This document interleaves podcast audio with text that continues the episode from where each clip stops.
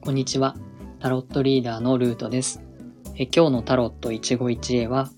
ペンタクルの9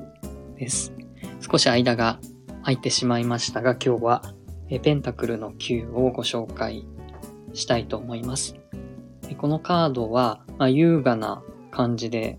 えー、素敵なガウンを身につけた女性が、左手にハヤブサという、まあ、鳥を乗せて、えー、右手はペンタクル、金貨の形をした、まあ、黄色い丸のペンタクルに、えー、右手を置いているという絵です。で、描かれているのは女性一人だけで、まあ、人間は女性一人だけで、背後にはブドウの実っている果樹園が描かれています。このカードは、まあ、ペンタクルが表している、まあ、物質的なものが、まあ、豊かに実っているということで、安定や、まあ、成功、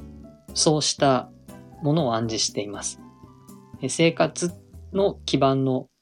安定の上に、まあ、さらなるこの洗練された感じとか、えー、生活の安定、心の余裕、えー、そういうもの、あとは自由ですね。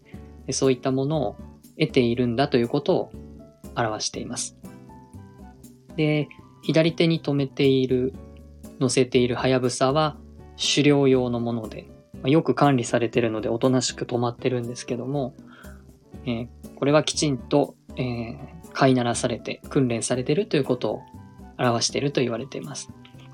この女性自体は、あの、一人なんですけれども、それでもあの人生を楽しむ、謳歌するということが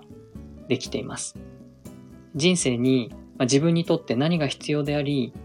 え何が価値があるものなのかっていうことをきちんと選ぶことができているということを表しています。ただし、えー、望んだものが何もかも手に入って、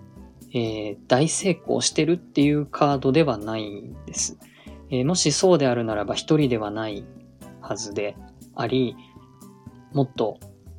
豪華な家とか物質的なあの豊かさを表すようなものが描かれていてもいいんですが、この人が一人で、え、果樹園にいるっていうことから、何を選び、何を諦めるのかっていうことまでも含めて、きちんと自分自身をコントロールできているという規律とかコントロール、あるいは心のバランスっていうものも得ているんだっていうことを表しているのがこのペンタクル9の重要なポイントです。何もかも得て、えー、お金にも時間にも不自由せず、えー、好きなように暮らしてるんだっていうことではないっていうところがポイントです。そういったバランスとか、えー、ある意味の妥協えそれと引き換えに得たものを、え優雅に楽しむというような、えものを表しているので、このカードのメッセージとしては、そういうふうに自分自身の心身の安定とか、自分自身にとって本当の豊かさっていうものが、自分の中の価値基準の中で、どういうふうにバランスをとったら、えー、欲深くなりすぎず、うん、